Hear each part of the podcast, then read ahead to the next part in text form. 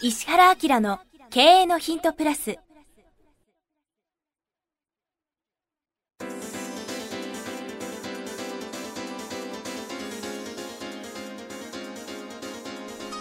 ポッドキャスト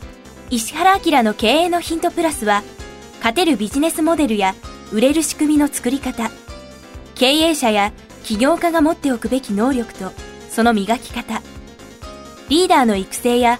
強い組織の作り方などについて経営コンサルタントの石原明が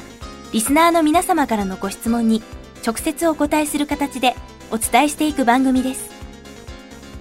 企業を継続発展させるためのノウハウを提供する日本経営教育研究所がお届けいたします。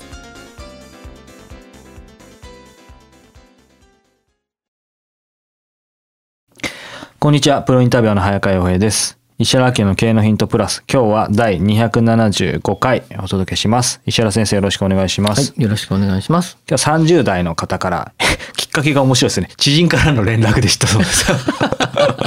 おすすめと連絡らしいです。連絡か。はいこんにちは。これまで何度か質問に答えていただき、一時期は我ながらハガキ職人かと思うほどでした。あ、じゃあ何度も多分いただいてる方ですね。ありがとうございます。ありがと毎週金曜の朝に聞いていますが、配信が楽しみで、金曜日は通勤まで楽しくなります。金曜の朝は幸せです。さて質問です。う。はい、どうぞ。私は会社では淡々としたように見られることが多く、しかも合理的なことを好む性格のため、上司から冷静にスパッと正論を言ってくるのが気に食わない、共感性に欠けるよね、と言われました。なるほど、確かに、と納得する自分がいるんですが、正直それが悪いと思っていません。シンプルにやればワンステップで済むような行為に気を使って3ステップかけて周りに歩幅を合わせるようなことは必要なのでしょうか時と場合によるかもしれませんが石原先生と早川さんのお考えをお聞かせいただきたいですよろしくお願いいたしますだこういう性格してると、知人からの連絡っていうことな表現になるんだよね。なるでしょうねおすすめじゃなくて、はい。面白いですねこの方どう思う？でも上司から冷静にスパッと正論言ってくるのが気に食わないっていうことは上司もその正論で多分言ってることは正しいって当然認めてるわけですよね、うん。だからその言ってることは合ってるし多分結果もこの方出してるから、まあ、まさにそのそれを何をもってしてワンステップスリーステップかってあると思うんですけどなんかやっぱその言い方とか言う人、んだからあの、あれだよ。そのさ、相手の気分をうん。良くしながら、うんこれやってくださいねっていうふうに言ったりするのが、い、や、はい。これやってねっていうのと「何々君悪いけどさ、こうでこうじゃない?」って、はい。だからこうしてくれると嬉しいんだけどなっていうのがん。弁当みたいなそういう感じでしょうね。この方にはですね,、ねその言い方を変えること自体も僕的にはその発想を変えるだけなんで同じワンステップかなと思うんですけどこの方にはスリーステップに感じるんですかね？あまあそうかもしれないね。言いか。言い方と言うタイミングと言う相手を変えればいいのかなと思うんですけど、うんなるほどな。いかがでしょうか、まああの時と場合によるっていうのを本人も分かってるんで、うん。まあ相手のその性質とか、はい。人間ってまあ集団になると大体3種類ぐらいの人がいるじゃない？うん。例えばその利益ですごく動きやすい人と、はい。なんか情で動きやすい人と、うん。ねまあすごくそのなんていうんですか自分の信念で動く人みたいなのいるじゃないですか。はいはいはい、まあだからそれは加味しながら、うん。まあそのなるべく組織を動かすみたいなことを考えたらいいと思うんだけど、でもそのまあ逆に突き詰めていくとこの人の言ってることも全然理にかなっていて、まあ企業経営っていうことであればね。例えばサークル活動だったらうん相手の機嫌取ったりそうですねいろんなことしないといけないんだよね。それどうしてかっていうとサークル活動そのものが収益を生む行為ではなくて、うんみんなでコミュニケーションを取りながら成果を上げるっていう感じだからね。はいで企業活動の場合は最大効率で目的に向かって成果を上げることじゃん。っうんて考えるとどっちが正しいかというと実は彼が言ってることの方がうんかなり正しいっていう面もありますね。そうですねでまあちょっとね詳しい話するとねどうしてこうなっちゃったかって組織マネジメントがサークル活動的になっちゃったかって分かる？日本中の企業が。どうしてそうなっちゃったか、うん、それでもある一時期はうまく勝手に経済がいったからもう目的になっちゃったってことですかね、うん、あの実はさ人間はお金で働かないっていう理論すごいたくさんあるでしょ？人間はお金だけでは働きませんみたいな、だからお金以外のことを工夫することがすごく重要なんだよねっていうのって割とこうなんか風潮的に大きくない、まあそうですね。うん、だから収入とうーん気を使うとか、なんかみんなが和気あいあいだとすると、和気あいあいの方がなんとなくこうウエイトを聞く感じない？日本のマネジメント特に日本はそうでょ、しょうね。うん、でそれねどうしてかっていうとね戦後70年代ずーっと右肩上がりの経済でほっといてもみんなねお金が上がったんですよ。ああやっぱり。うん。うん、だから当時の新卒から2年目3年目4年目5年目なんていうのは会社がそのその人が仕事するしがいにかかわらずベースアップって聞いたことある？ベースアップってわかる？いやいまいちよくわかんないです。基本給がどんどん上がっていくのをベースアップって言うんだよ。あそもそものね基本給のところがね春闘あるじゃんありますね。春闘ってなんとなくあんまり最近聞かないと思うけど、あれ何かっていうと日本経済がどんどんどんどん GDP が上がっていくので、毎年毎年基本給をどこにしましょうかっていうのをはい話し合うっていうですね、うん。組合側とその企業連合側がどの辺の部合にしましょうかっていうのをこの国も関与しながらやったっていうのがですね春闘なんでね。うんってことはどういうことかっていうとほっといても経済は担保されるので、はい。イコール状態になっちゃうんで、うんその中でいい会社を作るかどうかっていうとうちはこんなに若いやとしてるよとか企業活動やってますよとか、なんだろうね実業団で野球のチーム持ってますよみたいなところで差をつけないと、ああメセナ活動とかもそうですよね。そうそうそうそうそう。ところが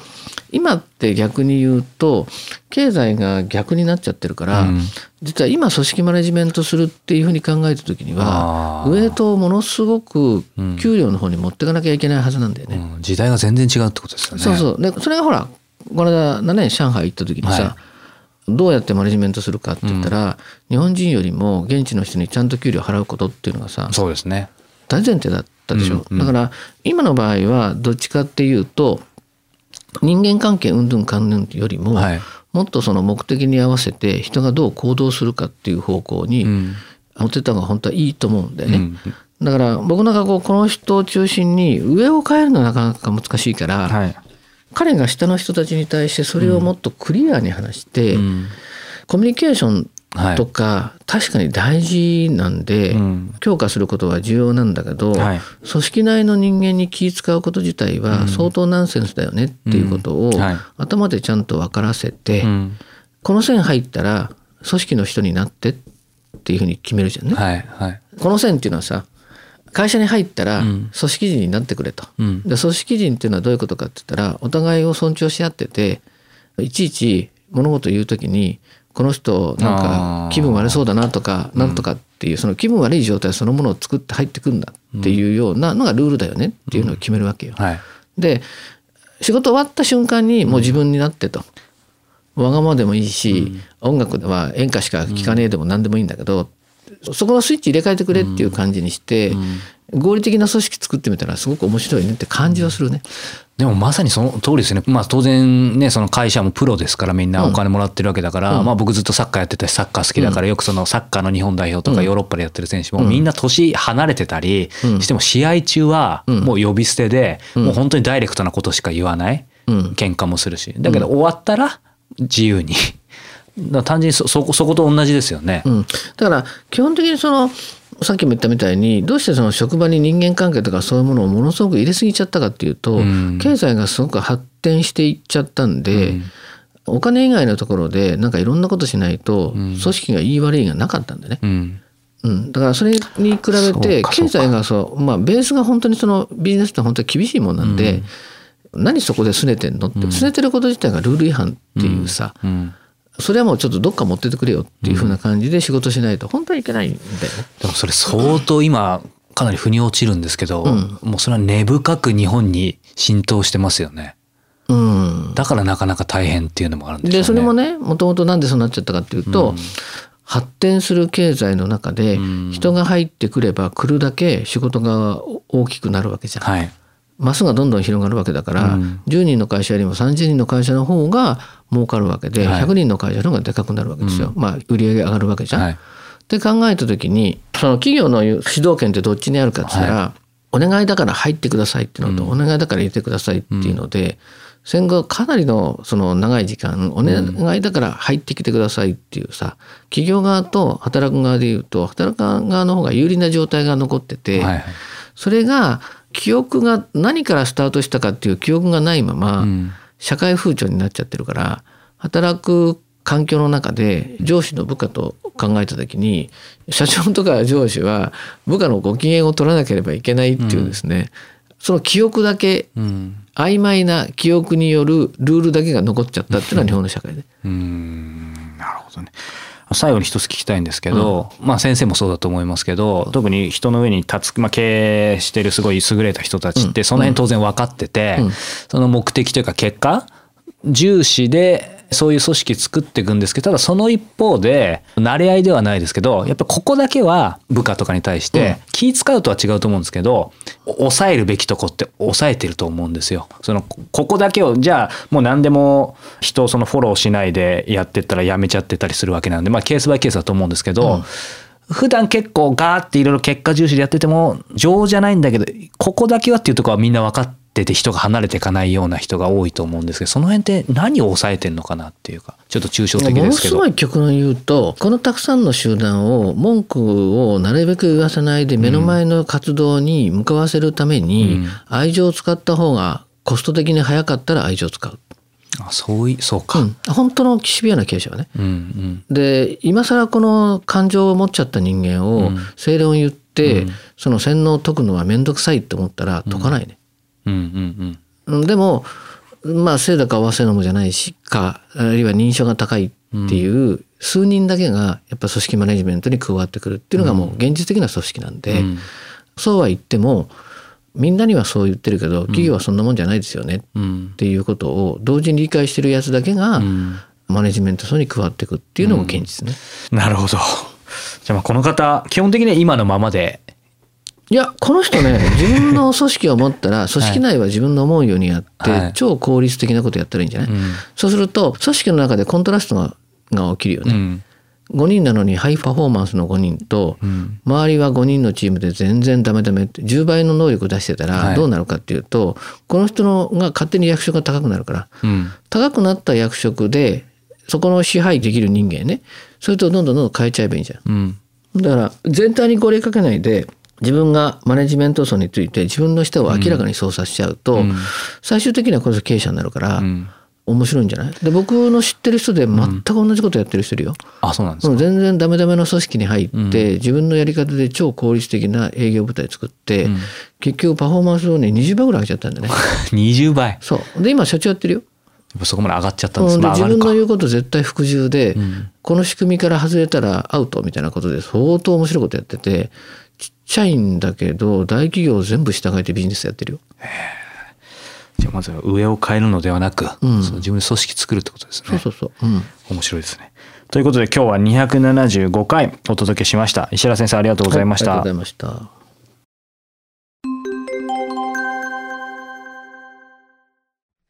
いつも経営のヒントプラスをお聞きいただいてありがとうございます。今日はですね、お知らせがあります。石原家の経営のヒントプラスのこれは何と言ったらいいんですかね、兄弟バージョン、プレミアムバージョン、ね、むしろ。はい石原明経営のヒントプレミアムのご紹介です。すでにご存知の方も多いと思いますが、改めて石原さんにこの石原明経営のヒントプレミアムについていろいろちょっとお話を簡単に伺いたいと思うんですけど、そもそもこの、まあ、コンセプトとか。これ、ほら、経営のヒントの方が Q&A なんですよね。だからまあ、いろんな形で質問していただいたことで、これは面白いなっていうことで、まあ、聞いてくれてる方全体にもね、価値があるなとか、あるいはコンテンツとして発信しておくことで、時間を過ぎてもね、まあ、3年後でも5年後でも10年後でも価値があるみたいな感じで、答えたいなってことをピックアップして答えてるんだけど、ただ、僕が言いたいことっていうのを、ね、しかも、リスナーの方たちにとって、実はこういうことを本当に知っておったら価値がありますよみたいなことを逆に喋る機会がないなと。質問だから。Q&A じゃ限界ありますよね。そうそうそうそう。で、まあそれをその早川君とも相談しながら、じゃあちょっとその、まあアップグレード版として、うん、しかも言いたい内容を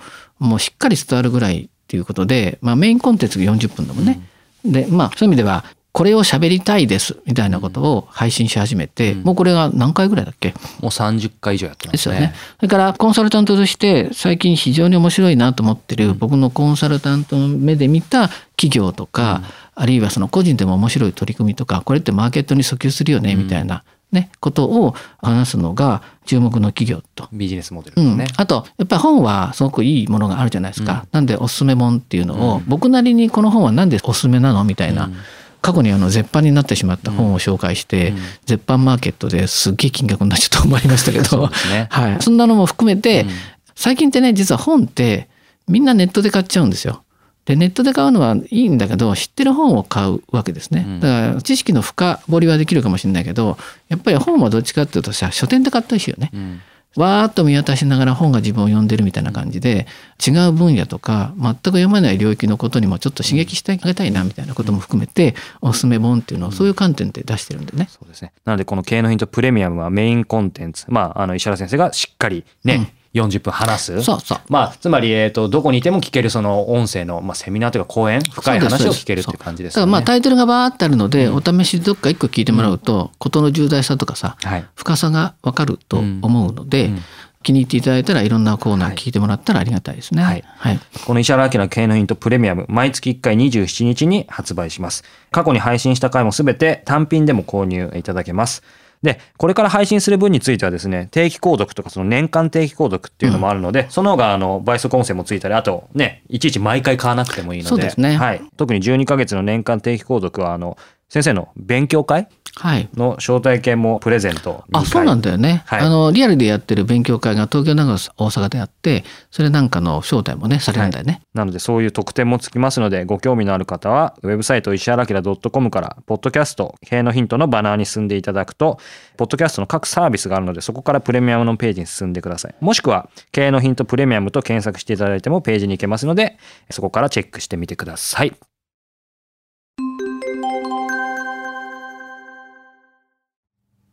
番組よりお知らせがございます。当番組は第1回より無料で公開しておりますが、番組回数の増加により、ポッドキャストの登録数の上限に達したため、iTunes やポッドキャストアプリで、すべての回をお聞きいただくことができなくなっております。ウェブサイトでは第1回からすべての回をお聞きいただけますので、ウェブサイト石原明 .com のポッドキャストのバナーからアクセスしていただき、経営のヒントプラスをお楽しみください。今日のポッドキャストはいかがでしたか？番組では石原明への質問をお待ちしております。ウェブサイト石原明 .com にあるフォームからお申し込みください。URL は